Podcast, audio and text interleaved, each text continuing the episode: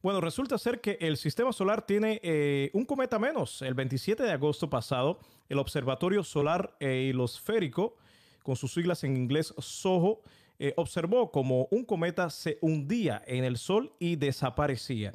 El feroz uh, calentamiento solar destruyó por completo al visitante y lo vamos a ver a continuación. De hecho, el video fue grabado por SOHO, este observatorio solar donde se ve claramente que este eh, cometa que recientemente se descubrió, eh, yo pensaba que había menos cometas, pero al parecer hay muchísimos cometas en nuestro sistema solar y esto es bueno y es malo a la misma vez, pero bueno, más adelante voy a decir por qué.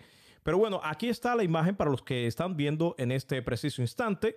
Como vemos que desde la parte izquierda, ahí lo ven, no sé si lo, voy a agrandar un poco más, pero desde la parte, eh, bueno, desde la parte derecha quiero decir, eh, de la imagen podemos ver que este objeto viene caminando, bueno, no caminando porque no tiene pies, no tiene patas, pero vemos que se va desplazando de derecha a izquierda y termina explotando en el sol. Este círculo que ves en el medio, para los que están viendo, hay un círculo que está en el mismo centro de la imagen. La razón por la cual este círculo está ahí es para cubrir completamente el disco solar. De otra manera no se pudiera ver este cometa chocando contra el Sol. El cometa suicida que acaba de suicidarse, acaba de chocar y terminar su vida en contra, eh, chocando contra el Sol.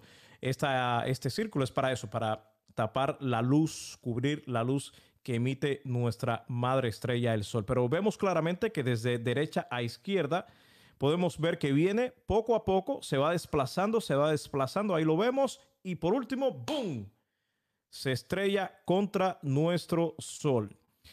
Eh, dice aquí que descubierto hace solo dos días. De hecho, dos días solamente fue descubierto este cometa y desapareció. Un cometa menos. El cometa eh, es un Sun-Grazers Crux, un fragmento de la ruptura de un cometa gigante de hace muchos siglos atrás. Soho ha descubierto miles de restos solares de este tipo de cometas.